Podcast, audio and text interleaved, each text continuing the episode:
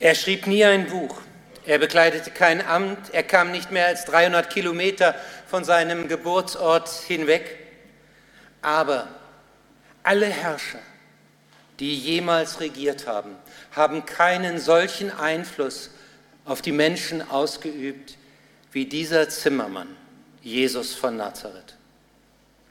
Faszination Jesus.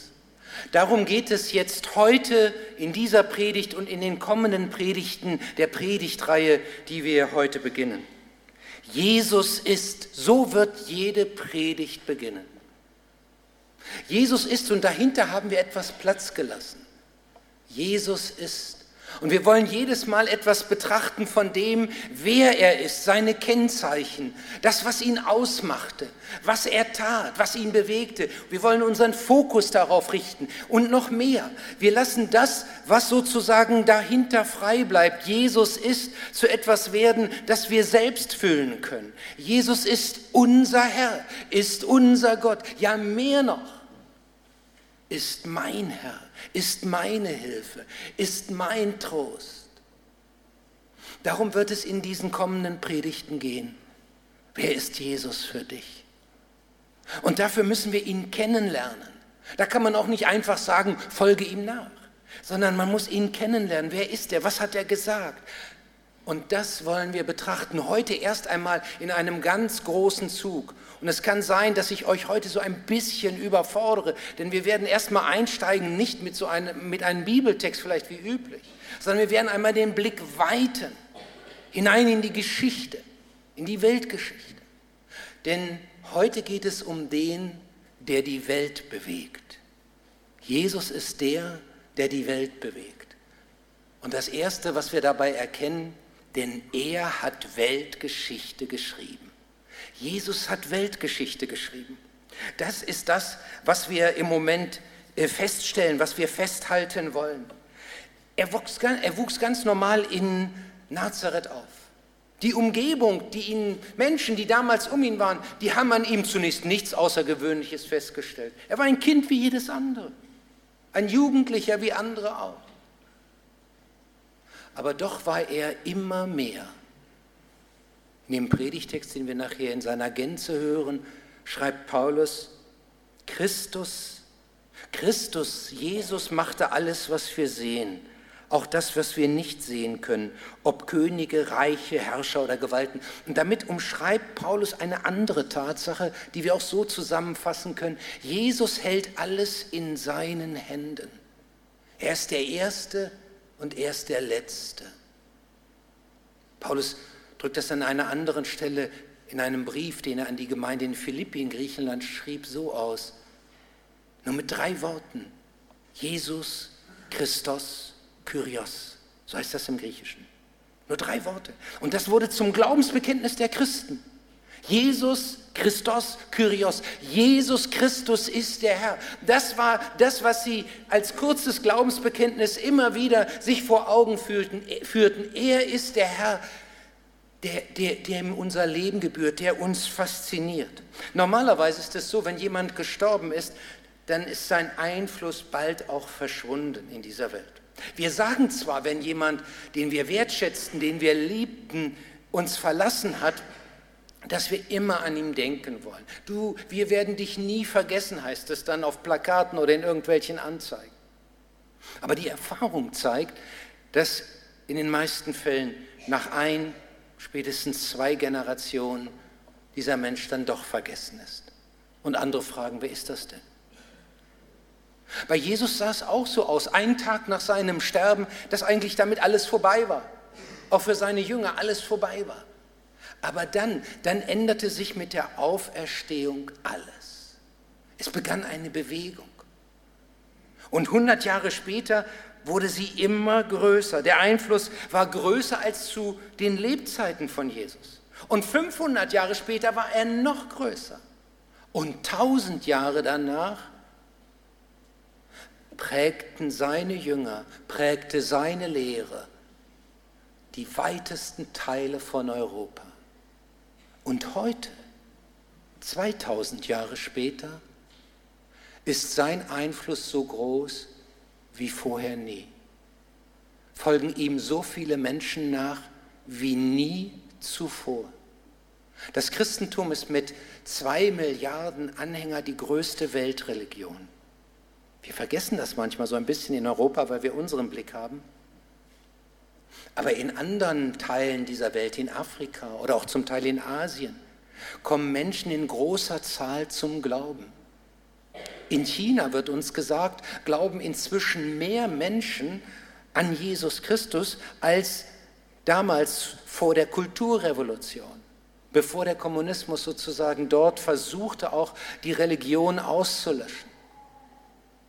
Jesus Christus hat einen ungeheuren Einfluss. Das Buch, das sein Leben beschreibt, das Neue Testament und seine Lehre, ist das meistgelesene Buch der Welt. Das Neue Testament und Teile davon wurden in über 2000 Sprachen übersetzt. Er selbst hat nie ein Buch geschrieben. Aber sein Einfluss ist groß. Niemand weiß, wie Jesus ausgesehen hat. Es gibt keine Fotografie, das ist logisch. Aber es gibt auch kein Bild von ihm, keine Zeichnung. Es gibt nicht einmal eine Beschreibung. Und doch über, sind über ihn oder von ihm und seinen Jüngern so viele Gemälde, Abbildungen, Kunstwerke entstanden wie von keinem anderen Personenkreis in dieser Welt. Jesus hat die Welt bewegt, er hat Weltgeschichte geschrieben. In der Antike war man damals so, das ist ja grausam, wenn man sich das vorstellt, dass Kinder, die gerade geboren wurden, erst am achten Tag ihren Namen bekamen. Und in der Zeit vorher waren sie in bestimmten Teilen fast vogelfrei. Das heißt, wenn das Geschlecht nicht stimmte, das man sich erwünschte oder erträumt hatte, versuchte man sie irgendwie auszusetzen. Und erst recht, wenn Kinder behindert waren. Das ist ja leider bis heute noch so in manchen Ländern, dass wenn Kinder behindert sind, man versucht sie irgendwie zu verstecken in Afrika. Bei uns fängt es noch früher an. Bis damals eine Gruppe von Menschen sich erinnerte, was ihr Herr, der, der, dem sie nachfolgten, über Kinder gesagt hatte. Lasst die Kinder zu mir kommen, denn ihrer ist das Himmelreich. Und sie erinnerten sich an die anderen Worte Jesu, der sagt, jeder Mensch ist gleich, egal welche Hautfarbe, ob behindert oder nicht behindert, gleich viel wert, ob klug und einflussreich oder dergleichen nicht. Jeder Mensch ist vor Gott gleichermaßen wert. Die amerikanische Verfassung hält das Ganze am Anfang fest. Und sie ist geprägt von diesem Gedankengut, das die Pilgrim Fathers mit nach Amerika gebracht haben und diesen Wert, den sie ganz nach vorne gestellt haben, der Menschenwürde, der Gleichheit und der Freiheit der Menschen. Jesus hat Weltgeschichte geschrieben. Er war nie verheiratet. Aber sein Umgang mit Frauen war damals schon so besonders. Ein Rabbi der hatte keine Frauen als Nachfolger. Aber bei ihm war es anders. Er hatte einen Kreis von Jüngeren um sich, die ihm nachfolgten und die ihm dort, wo er war, auch immer wieder ein Gasthaus bereiteten, die seine Jünger mit versorgten. Das war so auffällig, dass später die Gemeinde zum Teil verunglimpft wurde, weil sie solch eine wertschätzende Haltung gegenüber den Frauen hatte. Jesus schrieb nie ein Buch. Aber die, die ihm nachfolgten, die wussten, wie wichtig Wahrheit ist und auch das Erkennen. Und von ihnen, von der Kirche, die entstand, sind die großen Bibliotheken in Europa mit entstanden, sind die Bildungsstätten mit entstanden. Oxford, Cambridge, Yale, Harvard. Sie sind im Grunde, sie gründen sich auf ihn, der dieses Bildungssystem mit durch seine Jünger in diese Welt gebracht hat. Die Kirchen waren damit ganz stark zuständig. Sie haben das erste Bildungssystem mit äh, hineingebracht nach Europa und dann auch darüber hinaus. Das ganze westliche Bildungssystem gründet sich eigentlich hier. Er ist der, der die Welt bewegt hat. Er hat Weltgeschichte geschrieben. Durch ihn wurde der russische große Schriftsteller Leo Tolstoi inspiriert. Und der, der hat wiederum Mahatma Gandhi inspiriert. Und der, der hat wiederum Martin Luther King inspiriert. Leo Tolstoi schreibt, ich war 35 Jahre ein Mann, der an nichts glaubte. Doch ich fing an, die Lehren Jesu zu glauben und dadurch erfuhr mein Leben, mein gesamtes Leben plötzliche Veränderung. Leben und Tod verloren ihre Schrecken. Und Albert Einstein, dieser bekannte Physiker, sagt auch von Jesus, kein Mensch kann das Evangelium lesen, ohne die Gegenwart von Jesus Christus zu spüren. Seine Persönlichkeit pulsiert in jedem Wort.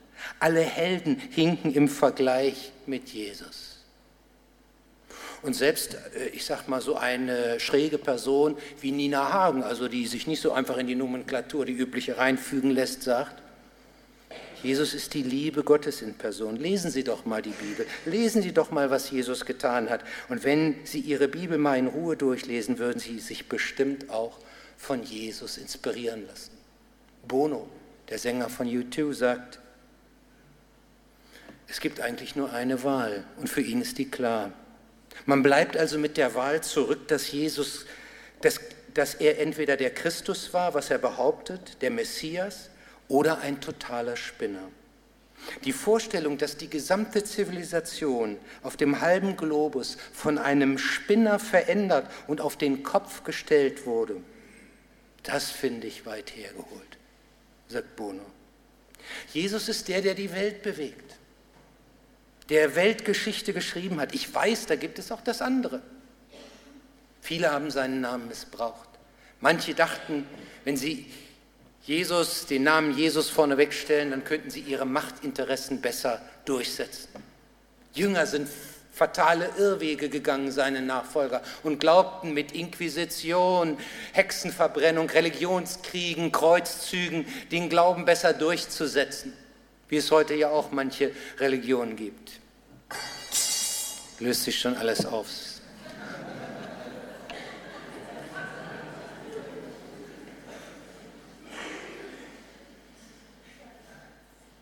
Und dann gab es aber immer wieder Menschen, die sich besannen und sagten, nein, das kann nicht sein.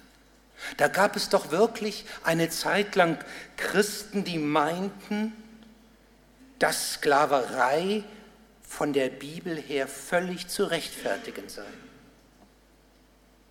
Als ich in diese Gemeinde kam, versuchte mir jemand zu erklären, warum Schwarze von Weißen regiert werden müssten nach der Bibel. Fataler Irrtum. Aber immer wieder gab es dann Menschen, die erkannten, so ist er nicht, der Jesus, dem wir nachfolgen. Und dann war da dieser junge Mann, William Wilberforce, der später ein britischer Parlamentarier wurde und der zum Glauben an Jesus Christus fand, obwohl seine Familie völlig dagegen stand. Und der dann erkannte, so können wir nicht mit Menschen umgehen, wie wir das in diesem Lande tun. Und dann noch behaupten, wir seien ein christliches Land.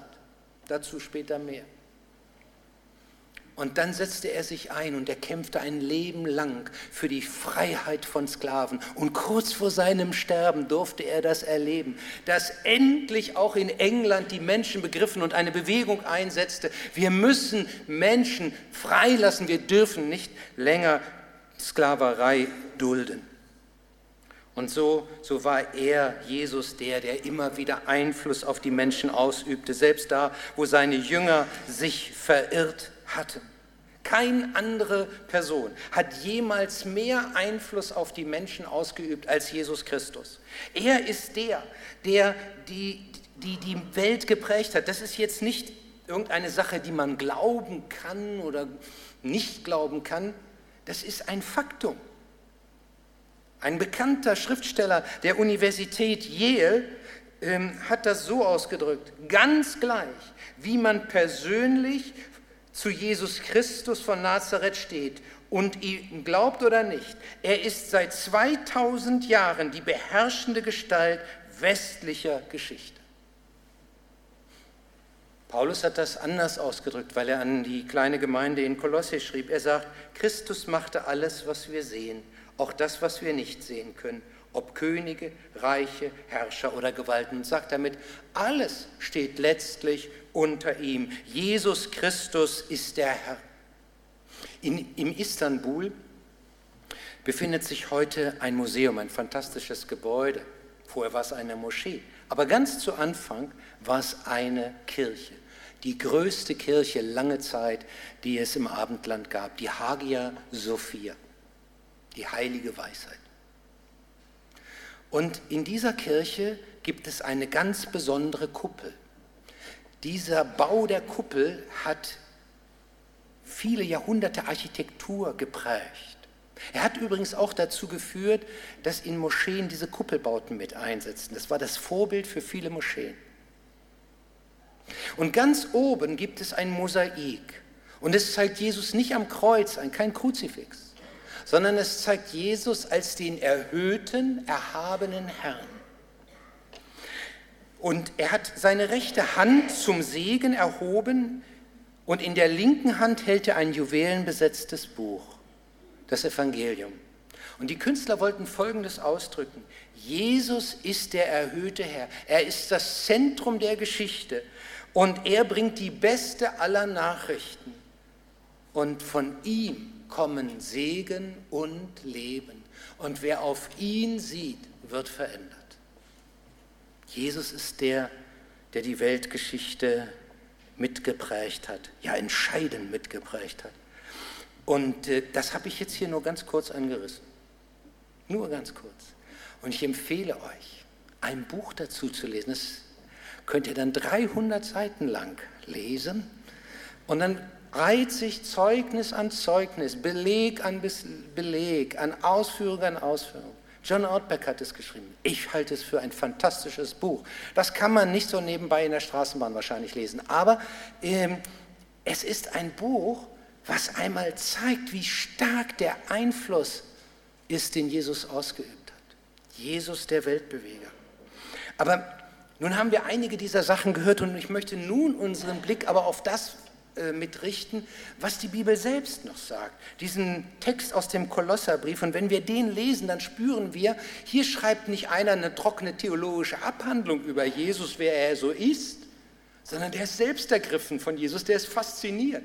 Paulus schreibt in Kolosser 1, Vers 15 bis 20, Christus ist das Ebenbild des unsichtbaren Gottes. Er war bereits da, noch bevor Gott irgendetwas erschuf. Er ist der Erste aller Schöpfung. Durch ihn hat Gott alles erschaffen, was im Himmel und auf der Erde ist. Er machte alles, was wir sehen und das, was wir nicht sehen können. Ob Könige, Reiche, Herrscher oder Gewalten. Das ganze Universum wurde durch ihn geschaffen und hat in ihm sein Ziel. Er war da, noch bevor alles andere begann. Und er hält alles zusammen.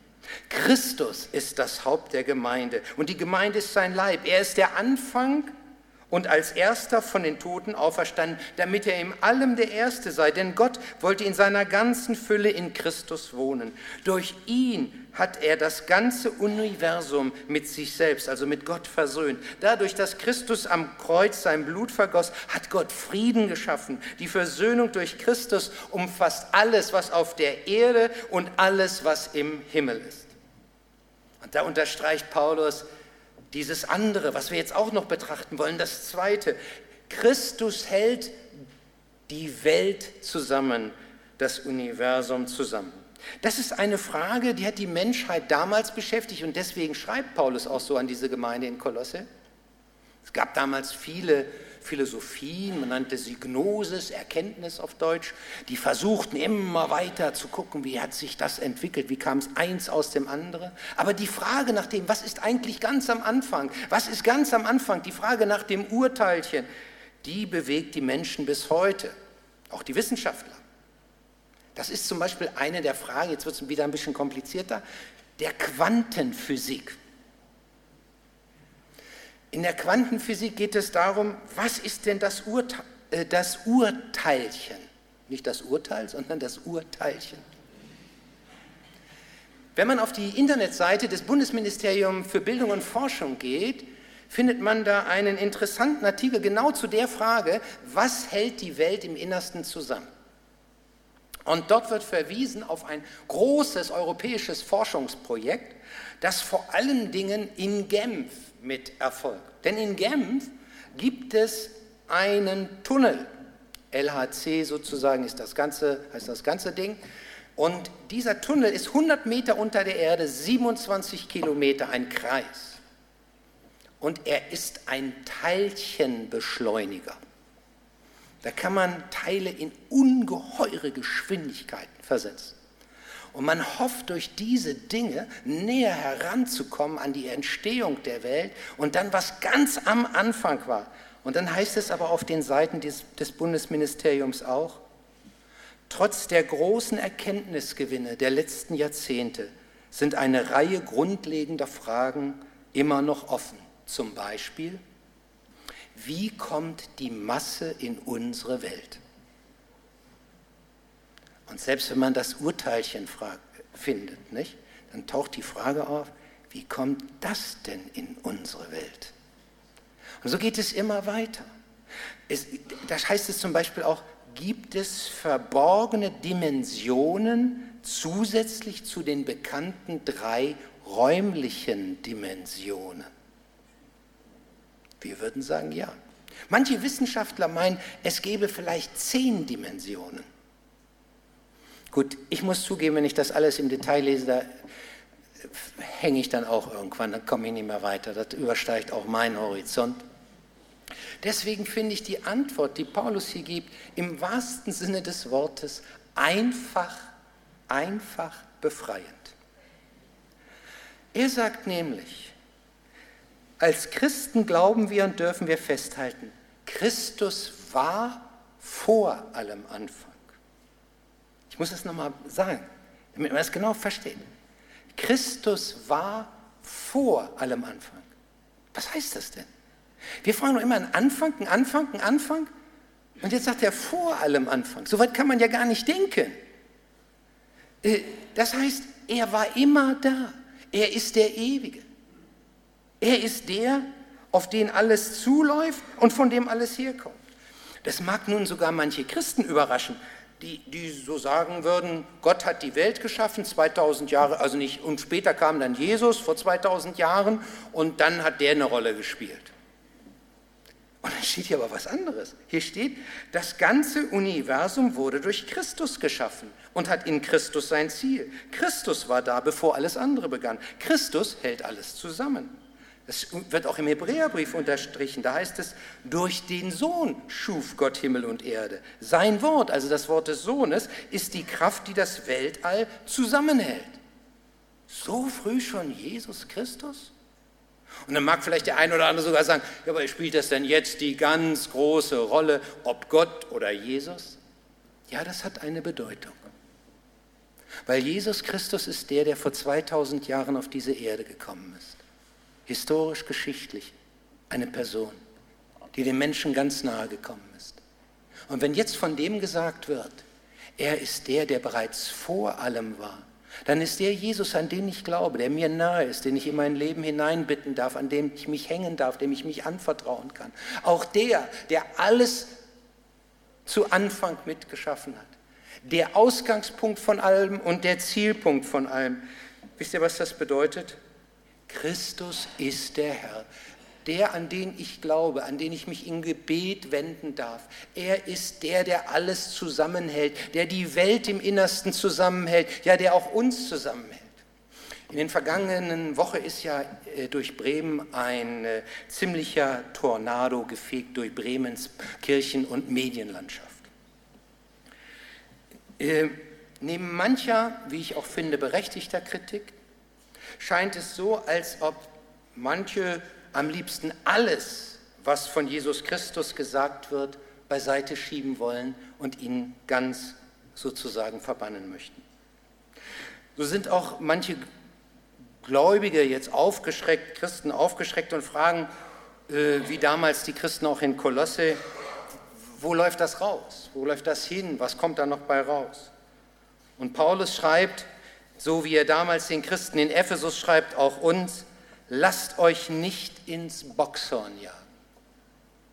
Vergesst nie, Jesus Christus ist der Herr, der Herr über diese Welt, der Herr über alles, der sie zusammenhält. Er schreibt seine Geschichte. Er hat sie geschrieben und er wird sie weiterschreiben. Er hat das Universum geschaffen und das gilt, was, dass er der Herr ist, gilt für jede Situation, auch für die Situation, in der ihr gerade unterwegs seid, in Kolosse oder auch hier in Bremen. Versteht ihr? Wenn wir Rückenwind haben, wenn die Sonne scheint, wenn wir immer Volk nach vorne stürmen, dann sagen wir, Jesus ist der Herr. Oh, haben wir breite Brust. Und dann macht einer Hu. Und dann denken wir, jetzt, jetzt ist es aus mit uns. Der Glaube schmilzt dann auf Nanoteilchen zurück. Nein, Paulus sagt hier, ihr lieben Christen in Kolosse und ihr lieben in Bremen und auch hier in Matthäus, Jesus ist der Herr. Er ist der Herr in der Geschichte. Und ich möchte das noch weiter fortsetzen auf ganz persönliche Weise. In den letzten beiden Wochen habe ich Nachrichten gekriegt von Menschen, die mir sehr nahestehen, die ich wertschätze und die mir ihre Krebs, schweren Krebsdiagnosen sagten. Ich habe mit ihnen und auch mit den Angehörigen gesprochen. Und wenn du das dann so hörst, mir geht es jedenfalls dann so, dann legt sich das wie Mehltau auf die Seele und denkst, oh, was nun? Was nun? Dann ist die Frage, was hält mich, was hält den, den ich so wertschätze und der im Moment in diesem Kampf steht, was hält uns zusammen? Was, was lässt uns nicht auseinanderbrechen, uns auch nicht als Person einfach aufgeben? Paulus sagt, Jesus Christus ist der Herr. Er ist der Anfang und er ist der Zielpunkt. Und alles, was passiert, das ist nicht an ihm vorbei ohne seinen Einfluss. Er bleibt der Herr. Er ist das Ziel, er hält alles zusammen. Vielleicht auch in Situationen, die jetzt nicht so existenziell sind, aber doch auch uns sehr belasten können. Du bist vielleicht unterwegs, schreibst Bewerbung nach Bewerbung, ohne Erfolg. Du stehst dabei, gerade die Flinte ins Korn zu werfen. Oder du stehst im, im Beruf an einer schwierigen Situation, wirst vielleicht gemobbt oder was auch immer, kämpfst in deiner Familie und fühlst dich immer mehr auf verlorenen Posten. Und nun? Bleibt er der Herr oder nicht? Paulus sagt hier kein so ein gefühlsmäßiges Trostwort, so nach dem Motto, lasst uns beten, dass wir durchhalten, sondern er, er stellt ihm ein Glaubensfaktum, eine Glaubenstatsache entgegen. Und er sagt, darauf kannst du dich stellen und das trägt dich. Jesus ist der Herr. Er hält das Universum im Innersten zusammen und er kann auch dich im Innersten zusammenhalten. Und noch mehr. Und da bin ich beim letzten. Jesus Christus zeigt uns Gott. Es gibt ja unzählige Vorstellungen von Gott. Viele schaffen sich ihr eigenes Gottesbild. Sie sagen dann, ich stelle mir Gott so vor. Und dann führen sie das eben aus. Aber die Frage ist ja dann, welche dieser Gottesvorstellungen sind eigentlich richtig? Und äh, wenn ich das so dann mir selbst vorstelle, ist doch die Frage, trifft das wirklich Gott? Ist Gott so? Und ähm, dazu muss man eben sagen, dass jede Zeit, auch manchmal bestimmte Gruppen, so ihre eigenen Gottesvorstellungen entwickeln. Immer wie die Zeit geprägt war, war auch meistens die Gottesvorstellung. Es ist ja für uns kaum noch nachvollziehbar. Wie konnte man vor 80 Jahren Gott arisch definieren? Also nach einer bestimmten germanischen Rasse. Da glaubten die entscheidenden Leute, Medien in Deutschland, gesellschaftsprägende Menschen, Gott sei arisch. Aber Gott ist weder arisch noch irgendeiner anderen Nationalität zugeordnet. Es gibt jetzt in den Demonstrationen gegen die Islamisierung Deutschlands manchmal auch Kreuze, die so hochgehalten werden in den Farben der, äh, der Nationalflagge. Der deutschen Nationalflagge. Habt ihr vielleicht auch schon mal gesehen. Was für ein Blödsinn könnte man da sagen, was für ein Irrweg. Jesus ist nicht deutsch. Er ist auch nicht englisch oder europäisch. Er ist Gott. Er steht über allen. Er kann nicht einer Nationalität zugeordnet werden. Nein. Nein, nein, nein, nein. So, so ist das nicht. Ähm, und ähm, das geht ja eigentlich noch weiter. Lasst mich da einen Nebensatz zu sagen. Die, die Diskussion, gehört der Islam zu Deutschland? Oder manche sagen auch, der Islam gehört nicht zu Deutschland, ist aus meiner Sicht eine völlig verkürzte Diskussion. Plakative Aussagen, die uns nicht helfen. Weil nach meinem Verständnis ist Deutschland nach dem Neuen Testament, kann Deutschland kein christliches Land sein. Es gibt nach meinem Verständnis, wenn ich die Bibel im Neuen Testament lese, keine christlichen Länder. Es gibt Länder, in denen es christliche Gemeinden gibt. Eine Gemeinde sollte christlich sein. Ein Land kann vielleicht christliche Werte stark übernehmen und sagen, daran orientieren wir uns.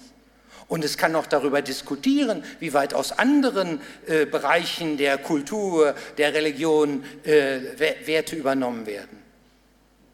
Aber nach meinem Dafürhalten, wie ich das Neue Testament verstehe, ist das Christentum keine Staatsreligion. Anders als der Islam, der sich auch als Staatsreligion durchaus definiert. Und in den Bereichen, wo er das tut, sind die demokratischen Rechte sehr gering, oft sogar mit Füßen getreten, erschreckend. Und wenn wir diskutieren, dann sollten wir diskutieren, welche Werte sind für dieses Land wichtig. Es aber nicht religiös überhöhen. Das einmal so in einem Nebensatz zu dem, dass wir uns immer unser eigenes Gottesbild bauen. So wie der Mainstreaming oft ist. Das heißt, wir halten natürlich als Gemeinde fest, Jesus ist für uns der Weg zu Gott, so wie er es gesagt hat. Ich bin der Weg, und die Wahrheit und das Leben. Aber wir halten auch fest, er ist der, der uns den Weg weist, wie wir das kommunizieren sollen.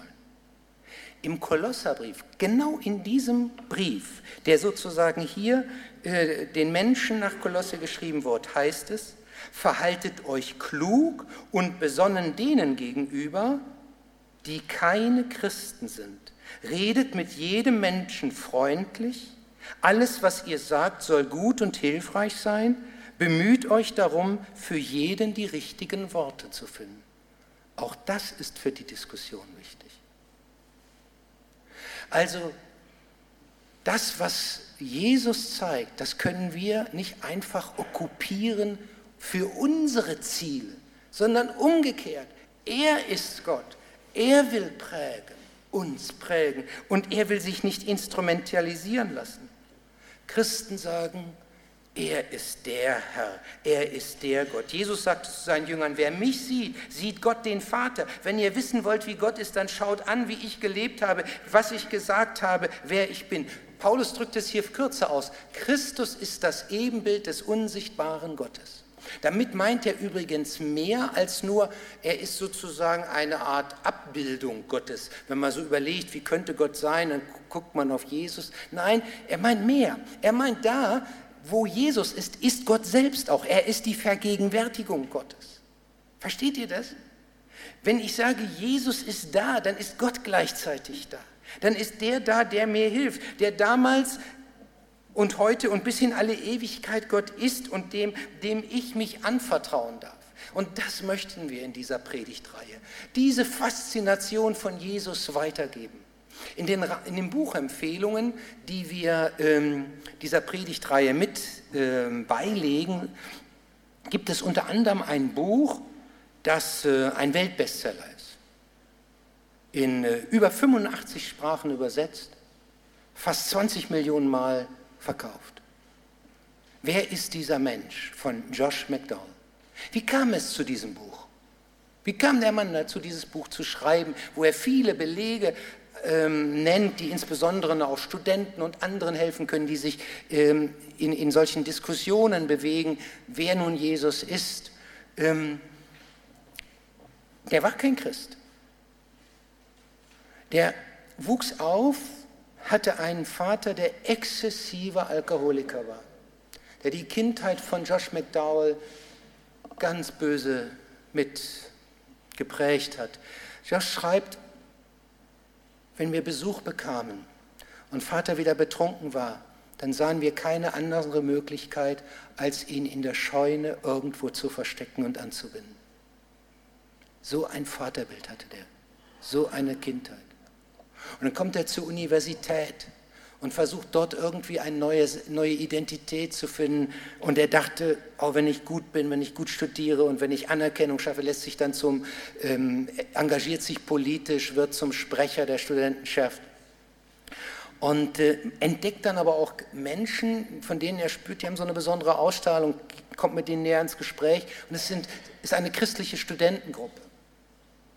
Und das findet er interessant und äh, dann sagen die zu ihm, sie glauben an Jesus Christus. Und dann sagt er, das kann ja wohl nicht wahr sein. Hier an der Uni, das kann ja wohl nicht wahr sein. Und dann machen sie Mut, die Bibel zu lesen. Und dann dachte er sich, okay, dann lese ich die Bibel und werde mal den ganzen Quatsch widerlegen. Und je mehr er las, desto mehr erkannte er. Aber er erkannte nicht nur mit dem Kopf, er, er fühlte auf einmal, da ist mehr dahinter. Und dann wandte er sich an Christus, sein Leben wurde verändert und dann, dann schrieb er dieses Buch mit, hat noch weitere Bücher, viele geschrieben, aber dieses unter anderem, wer war dieser Mensch? Jesus von Nazareth, eigentlich 1100 Seiten, das ist die gekürzte Version auf 270. Ähm, also, ähm, aber ich finde ein, ein Buch, wo auch keiner mehr sagen kann, das ist zu teuer für mich, 2,70 Euro, das geht. Ähm, und ähm, ein Buch, das aber Hilfestellung gibt in der Frage, wer ist Jesus. Für uns geht es in, in diesen Predigten um mehr als nur um Erkennen, sondern auch um ein Erfasstsein, so wie dieser, dieser Mann, Josh McDowell. Übrigens, und das nun als letzte Sentenz, der, der Film Ben Hur oder das Buch Ben Hur. Wie kam es dazu? Ein junger Mann sitzt im Eisenbahnabteil mit einem großen Atheisten, der also viel an, in England gekämpft hatte, um den ganzen Schwachsinn des Christentums zu widerlegen. Und er merkt, oh, dieses, dieser Student gegenüber, der, boah, der hat echt was drauf. Und sie ergänzen sich und der sagt, schreiben Sie mal so ein Buch auch wo sie mal sich reinknien und das alles auch widerlegen, dieses ganze christliche Zeug. Das macht er und muss es immer wieder verändern. Er musste dafür sich mit Jesus beschäftigen. Und aus diesem Buch, das eigentlich den Glauben widerlegen sollte, entstand ein ganz anderes Buch, Ben Hur. Und Ben Hur, wenn man Ben Hur kennt, zugegeben ist jetzt vielleicht nicht mehr so ganz aktuell, aber äh, ist ist ein Buch, das eigentlich Jesus zeigen möchte. Die Eigenschaften, die Faszination Jesus. Und genau das wollen wir auch zeigen. Das nächste Mal geht es, Jesus ist der heruntergekommene Gott. Im beiderlei Sinne ist der heruntergekommene Gott. Und insofern ist er auch faszinierend. Dazu das nächste Mal mehr. Jetzt wollen wir beten. Herr Jesus Christus, wir danken dir, dass wir, wenn wir hineinschauen in die Bibel, in dein Wort, darin viel erkennen können, das bis heute auch wichtig ist für unser Leben hier, für die Diskussion, in denen wir im Moment vielleicht gerade stehen oder stehen, standen. Wir bitten dich, dass du uns immer wieder hilfst, dich zu erkennen, dich zu sehen und nicht dich nach unserem Bild zu gestalten, sondern uns erfassen zu lassen von dem, der du bist, wirklich bist. Amen.